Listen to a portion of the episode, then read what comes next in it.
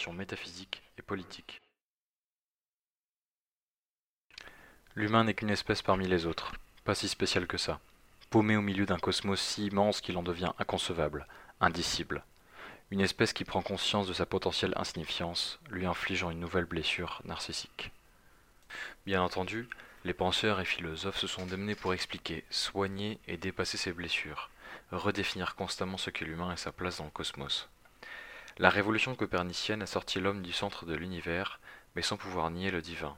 Puis, les Lumières, dès Pascal, et même Descartes, ont tout fait pour réconcilier l'humain et Dieu dans ce nouveau système de valeurs, affirmant que la conscience est un phénomène propre à notre espèce, ce qui, hélas, sera partiellement démenti par l'évolution darwinienne.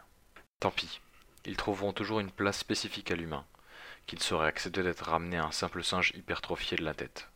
Quid de la pensée, de la technique, de la morale, de la volonté Kant, et après lui Hegel Schopenhauer, ont déjà bien débroussaillé la question lorsque paraît l'origine des espèces. La question de la mort et de l'indifférence de l'univers est abordée par l'existentialisme de Sartre et l'absurde de Camus, tous deux se basant sur ce bon vieux Kierkegaard. Il appartient à chacun de se construire une raison d'exister, bien que la solution diffère selon la boutique. Pour Camus, l'absurde est provoqué par la contradiction inconciliable entre la recherche de sens propre à tout être humain et un monde qui en est dépourvu. Il étudie ce contraste via le seul problème philosophique vraiment sérieux, celui du suicide, réel ou philosophique, c'est-à-dire le renoncement, l'acceptation de l'absurde. Camus défend que l'on doive prendre l'absurde au sérieux, vivre la contradiction sans faux espoir, mais sans jamais l'accepter. Il faut toute la vie s'y confronter, et pour cela, il faut vivre plus, à travers la liberté, la révolte et la passion. Ils auraient ainsi déjà réglé la question du sens de la vie. Il n'y en a pas, il faut vivre avec. Mais cette question est-elle vraiment réglée? J'expliquais dans un article précédent, en abordant la cosmologie, pourquoi le devenir, qui est constitutif de la vie, est ce qu'il y a de plus sacré, et pourquoi il ne faut pas le définir. Dans un autre article, afin de marquer le caractère sacré de ce processus mystérieux, dont la fin reste inaccessible à l'homme, qui agit non seulement sur le principe de la sélection naturelle, mais aussi peut-être sur la sélection naturelle cosmique, j'ai décidé de lui donner le nom de Dieu, afin de marquer une potentialité de sortir de l'absurde sans pour autant le borner dans une définition. Mais par bien des côtés, il se confond avec le sens de la vie et de l'évolution. Cet article mentionnant Dieu n'a pas été bien compris pour tout le monde. Dernier article d'une série de cinq, alors que les trois premiers touchaient à la science et le quatrième à la politique, l'apparition de Dieu dans le cinquième laissa certains d'entre vous perplexes. C'était plus une façon pour moi de m'amuser avec ce concept dans une dernière partie qui abordait la métaphysique, au-delà de la science du politique. Mais j'ai découvert que c'était aussi peu ou prou la vision choisie par Renan, d'un Dieu qui n'est pas encore mais qui sera. Je trouve cette vision un peu naïve après réflexion et cela m'a donné envie de discuter de théologie et d'expliquer pourquoi je crois que la métaphysique ne saurait avoir de place en politique. Si Dieu n'est pas le devenir, alors il ne pourrait être que le non-être, un néant où se confondent l'espace et le temps pour ne faire qu'un figé, sans devenir, et donc sans être, puisque le devenir est nécessairement une condition de l'être. C'est aussi la conclusion à laquelle en est arrivé Eckhart en disant Dieu n'est ni être, ni bonté, prenant le contre-pied de saint Augustin pour qui Dieu était l'être absolu, en s'inscrivant dans une vision purement cosmologique de Dieu. Il s'inscrit alors dans les pas de Platon qui parlait d'une pureté qui ne se trouve ni dans le monde ni en dehors du monde. Il fut désapprouvé par la bulle papale, pointant du doigt son nihilisme. Je pense pourtant que ce sont là les seules versions acceptables d'un tel concept, le devenir ou le non-être. Elles ont une chose en commun, c'est de ne pas considérer Dieu comme un être, ainsi il n'existe pas. Son mode d'existence, au sens où Souriol entend, ne relève pas de l'être en tant que matière. Je parlerai aussi incorrectement de Dieu en l'appelant un être, que si je disais du soleil qu'il est blanc ou noir. Dieu n'est ni ceci, ni cela. Eckhart. Il est appréciable de voir que la raison n'a jamais quitté les Européens. Loin d'être un dogme figé, la question de la nature de Dieu fut en réalité un sujet de débat intense au cours des siècles depuis l'Antiquité, reposant sur la logique abstraite la plus stricte. Ma conviction, que je ne saurais étayer par des arguments, est que le concept de Dieu est né d'une double intuition biologique et cosmologique, un désir d'unifier l'infiniment grand et l'infiniment petit. La première est la sensation que quelque chose guide nos choix dans un but. Lorsqu'on ressent la faim, le plaisir de manger un aliment, le dégoût d'en manger un autre, l'attraction sexuelle, ce sont autant de signaux envoyés et de forces qui nous gouvernent. La seconde est l'observation du mouvement des astres. Si tout est en mouvement et tourne autour d'un astre plus gros, alors la logique veut que l'univers entier soit en mouvement autour de l'astre le plus massif au centre. Il suffisait alors de lier les deux idées pour obtenir un Dieu unique. On peut comprendre pourquoi les francs-maçons en furent arrivés à parler de grand architecte. S'ils refusaient la conception du Dieu romancé de la Bible, ils prolongeaient cette réflexion qui n'est pas dénuée d'intérêt, mais qui repose nécessairement sur des spéculations. Ce qui est sûr, c'est que s'il existait une chose qu'on pourrait appeler Dieu, et que la vie a un but qui vise à le servir, il ne demanderait pas de tuer des fidèles. Il faut un certain degré d'abstraction, et donc un haut QI, pour penser le monothéisme d'un point de vue cosmique, mais la vision d'un Dieu méchant, fournissant un livre appelant à tuer pour lui, c'est le monothéisme pour les bas QI. Il ne nous a pas laissé la notice, et il nous revient à comprendre les règles par la science. Comprendre la façon dont nos comportements sont influencés par nos gènes, comprendre comment ces combinaisons de gènes sont sélectionnées par la nature, ce sont les premiers pas vers la compréhension du sens de la vie, si tant est qu'elle en est un. Ainsi, si on peut se demander s'il y a une chose qu'on puisse appeler Dieu, on peut affirmer qu'il y a des versions relevant de croyances invalides.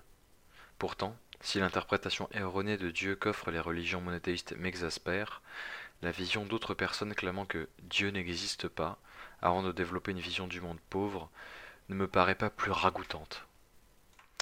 Notre-Dame en tendance, c'est le bon moment pour rappeler que Dieu n'existe pas, qu'il n'y a pas de vie après la mort et que tout ce qui compte, c'est d'améliorer le bien-être de tous ici, maintenant, et pour les générations futures. Il clôt le débat de l'existence de Dieu et du sens de la vie en 280 caractères. Les théologiens et les scientifiques le détestent. Comme je l'ai montré, il peut exister des conceptions de Dieu dignes d'intérêt, ne le pensant pas en tant qu'être. Ainsi, affirmer que Dieu n'existe pas devient un truisme revêtant autant d'importance que d'expliciter que Mickey Mouse n'existe pas, puisque l'existence de Mickey Mouse ne relève pas du même mode d'existence que celui d'un être vivant. Quant à dire qu'il n'y a pas de vie après la mort, c'est borner l'existence individuelle entre la naissance et la mort de l'individu. Au contraire, je crois que les individus doivent s'inscrire dans une lignée. Ainsi, il y a de la vie avant la naissance, il y a de la vie après la mort, dès lors qu'on choisit de servir cette dernière en se reproduisant. Alors, parmi les individus des générations futures, ce sont bien mes descendants qui m'intéressent le plus. Et je me chargerai de leur apprendre que le bien-être, c'est bien peu de choses en réalité, et que vivre pleinement appelle à être prêt à le sacrifier. Se le donner un objectif, c'est se condamner à ne jamais trouver le bonheur. Les Français le cherchent tellement qu'ils se gavent de Xanax. Pour autant, si cette vision du monde est très pauvre, elle pourrait toujours être viable, si l'on venait à découvrir que l'homme n'est en rien important à l'échelle cosmique tension faustienne de l'existence. Il s'ouvre alors, en réalité, deux champs des possibles. Soit l'homme revêt une importance capitale pour l'univers, qu'il existe une force qui guide l'évolution dans une direction précise ou non, par exemple pour sa reproduction si la théorie des univers féconds est vraie, ou pour maximiser la production d'entropie en suivant le principe de la moindre action, soit il n'est qu'un sous-produit insignifiant de l'évolution cosmique. Si l'homme revêt un rôle important, une vie bonne serait alors jugée à l'aune de la progression effectuée vers ce but. Il y aurait un impératif moral à se plier au lot naturel afin de servir la vie, cette cause revêtant une grandeur plus noble, voire même à les favoriser culturellement, de façon autoritaire. La quête de la connaissance sera naturellement tournée vers l'exécution de ce but. Si l'homme n'a aucune importance dans la reproduction de son univers, alors la vie n'est qu'un sous-produit des lois régissant l'univers. La vie est absurde, et donc tous les buts qu'il pourrait se fixer seraient bien futiles. Alors, mettre en place un système autoritaire serait causer beaucoup de violence en vain. Chacun pourrait alors se fixer ses propres buts, faire de sa vie une œuvre d'art, améliorer le bien-être de l'humanité, chercher le plaisir matériel. Il ne nous restera que la quête de connaissance pour le seul plaisir de la contemplation et non de l'action. Je pense alors, pour ma part, que dans ces conditions, seuls les plaisirs sensibles, la connaissance et l'esthétique auraient du sens au sein d'une vie de contemplation. Two souls are locked in conflict in my heart. They fight to separate and pull apart. The one clings stubbornly to worldly things and craves the pleasure of our carnal appetites. The other has an inborn urge to spread its wings and shake off the dust of earth and soar to loftier heights. Faust, good. Et c'est en cela que je défends une vision faustienne de l'existence, toujours en tension entre ces deux aspirations de la terre et du ciel, des plaisirs matériels et de la recherche de transcendance que l'on retrouve chez Nietzsche quand il use des figures de Dionysos et Apollon. Car s'il existe un but supérieur, c'est par la raison qu'on peut le découvrir. Mais il n'y en a pas. Alors la vie, pour la vie, est le seul but. Le meilleur compromis étant celui de choisir, de se livrer au plaisir matériel de la vie sans limite, tant que ces derniers ne s'opposent pas à la vie elle-même, laquelle pourrait receler d'une impérieuse nécessité. La meilleure façon de servir la vie est donc de développer les connaissances nous permettant de mieux comprendre notre rôle au sein de l'univers, et le premier moyen de passer une connaissance aux générations suivantes est de faire des enfants. La sélection naturelle pouvant être comprise comme un moyen d'apprentissage, si malgré vos tentatives vous échouez à passer vos gènes, vous participez aussi à la connaissance et au progrès en ne passant pas vos gènes. Si je devais résumer cela moi aussi en 280 caractères, je dirais donc Dieu n'est pas. Ce qui compte, c'est trouver la liberté dans l'action productive, permettant l'acquisition de biens matériels tout en étant indifférent aux duretés et privations, afin de transmettre ses gènes et accumuler les connaissances pour comprendre le sens de la vie. Conséquences politiques. C'est pourquoi, tout en étant conscient que notre existence pourrait être insignifiante, je garde en tête que ce pourrait ne pas être le cas, évident dans cette tension. Faire des enfants est, pour moi, ne pas faillir face au devoir de servir la sélection naturelle. Toute ma réflexion sur la société repose alors sur la façon de l'organiser, afin de servir ce but sans passer par la coercition. Et c'est parce qu'il existe cette tension chez moi, ainsi que la volonté d'éviter la coercition, que je suis libéral. Si j'étais persuadé que l'homme a un rôle capital à jouer, et que cela passe par la sélection naturelle, alors je serais peut-être réceptif à la tentation autoritaire. Spoiler, non. Mais, parce que je garde en tête que la vie n'a peut-être pas de sens, la liberté de servir sa propre vision du monde et ses propres objectifs me semble être la valeur supérieure à défendre. Ma vision du libéralisme n'est alors pas tournée vers le bien-être, ce que beaucoup de libéraux utilitaristes slash conséquentialistes partagent avec les socialistes, mais vers la civilisation, et comment ces dernières pourraient, dans le même temps, offrir un maximum de liberté aux individus, et produire un maximum de biens et services matériels, tout en servant au mieux la vie. Plus encore, je pense que le fascisme est en réalité un moyen plus mauvais de servir la sélection naturelle que le libéralisme. Je ne crois pas qu'un État soit à même de s'emparer de ce problème efficacement. Je crois, comme Jefferson et Hoppe, qu'il existe une hiérarchie naturelle, et je pense qu'un système vraiment libéral favoriserait son émergence. Au contraire, un système étatiste, quand bien même il serait fasciste, continuerait d'attirer des gens médiocres en quête de pouvoir, en voulant se servir de l'État comme moyen d'exprimer leur volonté de puissance aux dépens des forts. Les forts n'ont pas besoin d'un tel outil. La liberté leur suffit. Toujours est-il que ma crainte de voir les Européens ne pas faire d'enfants persiste. Peut-être à tort. Peut-être qu'avoir simplement quelques individus extrêmement intelligents par génération est suffisant. Mais je crois quand même, pour l'instant, que faire des enfants est nécessaire pour servir la vie.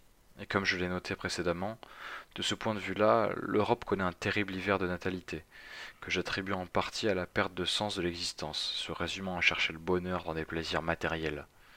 Je pense donc qu'une révolution culturelle, appuyée par une métaphysique forte, semble nécessaire. La métaphysique étant l'antithèse de la science, et ne faisant pas mon âge avec la politique, qui ne pourrait être co-coercitive, la voie de l'art est la seule indiquée. Les prochains grands philosophes et artistes seront ceux qui réussiront à réconcilier l'humain avec sa place dans le cosmos, qu'elle soit insignifiante ou non. C'est pourquoi je me pencherai dans mon prochain article sur l'intérêt de la création artistique comme expression d'une métaphysique, seul domaine où elle doit s'exprimer. Cet audio vous a plu? Abonnez-vous à notre chaîne afin de recevoir tout notre contenu et soutenez-nous sur Tipeee, le lien est dans la description.